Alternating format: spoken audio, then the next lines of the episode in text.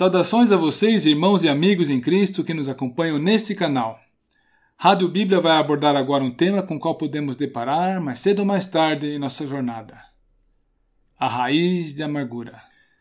É, pois antecipando essa possibilidade, a palavra de Deus nos instrui em Hebreus 12, versículos 14 a 15: Segui a paz com todos e a santificação, sem a qual ninguém verá o Senhor tendo cuidado de que ninguém se prive da graça de Deus e de que nenhuma raiz de amargura, brotando, vos perturbe e por ela muitos se contaminem. A raiz de amargura é uma das causas pelas quais muitos cristãos, e ateus também, viu, não estão bem consigo mesmos. Na verdade, estão miseráveis e oprimidos por um peso que carregam consigo e do qual não conseguem se livrar estão física e emocionalmente doentes e até separados da graça de Deus, privados do grande favor que Deus disponibiliza a todos que o buscam em sinceridade. A amargura é mais perniciosa até mesmo que a falta de perdão, que é outra coisa terrível e muito danosa. Mas o agravante da amargura é que ela funciona como aquele tipo de planta que produz intensas ramificações e raízes debaixo da superfície. Ou seja, falando em termos práticos, ela gera e vai expandindo no subconsciente humano uma série de especulações e sentimentos negativos. Indignação, repugnância, a ira e o desejo de infligir danos a outro. Isso é muito grave porque essas manifestações vão no sentido contrário da ação do Espírito Santo que habita no crente.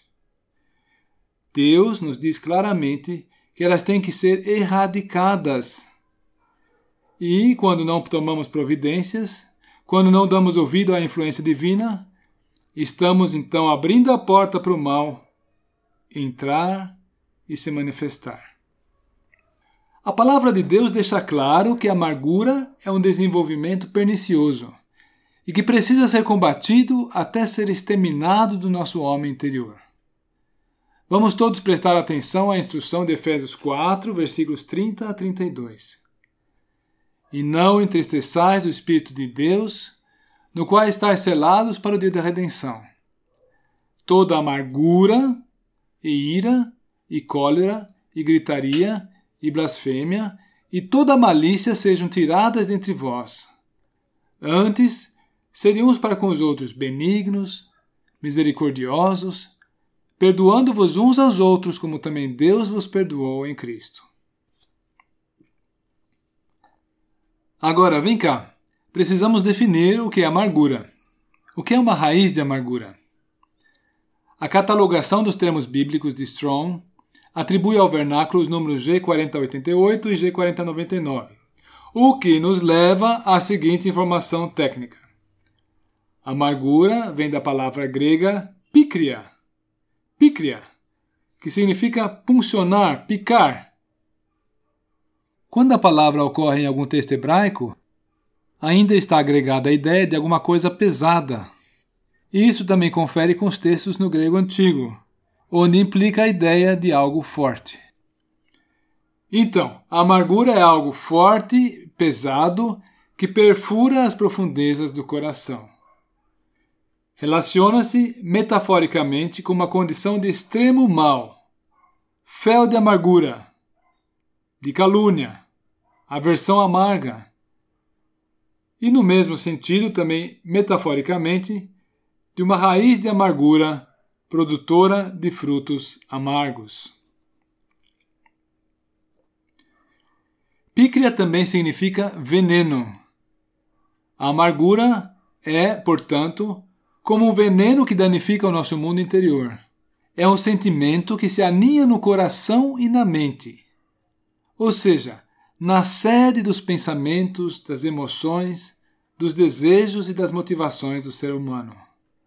A amargura se apossa da personalidade, ela se reflete no rosto e se distingue nas palavras de quem por ela está acometida. Pois bem, Uma rápida análise do que acabei de citar me leva a concluir o seguinte: se a amargura tem a conotação de picar por um lado e de veneno por outro, então eu tomo a liberdade de fazer a associação de ambos aspectos e visualizar um espinho venenoso que fura, que em si já rasga, já machuca, já agride, enfim, mas cujo efeito não para por aí pois ainda injeta uma substância tóxica que, por sua vez, vai causar estragos de outra ordem. Hum, a amargura é um estado de severa angústia e agonia da alma. É o sentimento que a alma experimenta devido a circunstâncias avassaladoras que não pode negar e nem mudar. Isso até é compreensível e por vezes até inevitável, mas deve parar por aí. Não podemos permitir que os desgostos e as amarguras da vida alavanquem em nosso homem interior emoções destituídas de amor, estima e doçura. Pois bem, agora há uma pergunta que não quer calar. Como é possível que sentimentos dessa categoria, tão negativos, são alavancados até mesmo no interior de pessoas que temem a Deus. Agora atentem bem, pois aí está o X da questão. A amargura é gerada pela maneira como eu vou digerir os fatos e as informações adversas. Se essas ocorrências adversas forem processadas de forma a insuflar o desânimo ou a exasperação, então isso vai acontecer. Eu sofri uma decepção, me senti agredido e agora eu vou enfatizar isso. E saliento uma vez mais: a amargura é alavancada pelo modo como a pessoa processa as informações, os fatos adversos que foram postos à sua mesa. E aí, uma profunda tristeza natural e compreensível pode evoluir para um rancor e raiva evoluir não, involuir, para um rancor e raiva. E esses sentimentos, acumulados e nutridos, podem eventualmente fermentar e extravasar em hostilidade. A amargura é um forte ressentimento. Aliás, isso é amargura, um ressentimento. Um ressentimento que se transforma em veneno para a alma.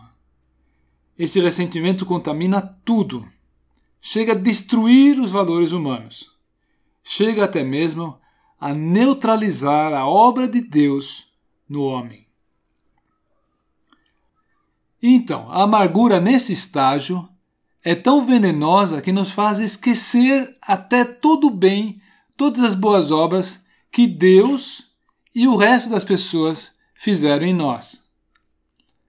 Não é de se admirar que o inimigo se aproveita tanto dela e que se tornou especialista na semeadura desse tipo de semente. Gente, só de tratar esse assunto nesses poucos minutos eu estou me sentindo pesado. Vamos logo falar do antídoto? Qual é o remédio? Qual é a vacina? Devemos todos nutrir um espírito contínuo de perdão.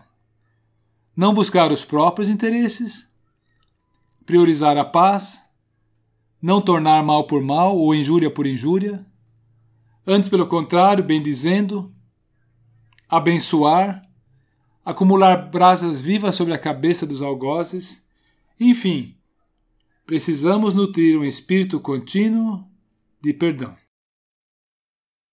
Agora, essas providências requerem urgência na sua implementação, porque se a amargura não for tratada, então com o tempo ela vai se consolidar e a amargura vai se consolidando em estágios. Primeiro ela vai se manifestando lá dentro, vai acumulando, vai acumulando, vai crescendo e por fim se consolida e amadurece. Ou seja, ela vai sendo incorporada à nossa personalidade. E aí deixa de ser virtual para ser real e passa a ser perceptível em manifestações exteriores passa a ser perceptível exteriormente. Haja visto que a amargura é um sentimento com forte enraizamento, as suas raízes ramificadas tendem a se expandir e se alojar até nos cantos mais profundos do coração do homem. E essa expansão é lá dentro, é uma coisa interior, é algo que se processa majoritariamente sobre a alma, que é o homem interior do coração, a nossa personalidade. Nós não podemos deixar de salientar o suficiente que se trata de algo grave, potencialmente danoso. E que, se não houver alguma intervenção no sentido de se remover tais raízes, essas raízes crescerão e crescerão e crescerão, até sufocar a alma. Então, como vimos, o seu ciclo inicial de desenvolvimento é invisível. Acontece debaixo da superfície, no âmbito dos pensamentos.